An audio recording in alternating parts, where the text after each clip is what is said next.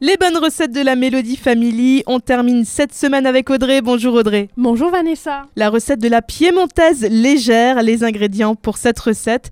Il vous faudra 400 g de pommes de terre, 2 œufs, un yaourt brassé 0%, 2 tomates, 2 tranches de jambon de volaille, 6 cornichons, une cuillère à soupe de ciboulette hachée, du sel et du poivre. Alors tu vas faire cuire tes pommes de terre, tu les pelles et tu les coupes en cubes.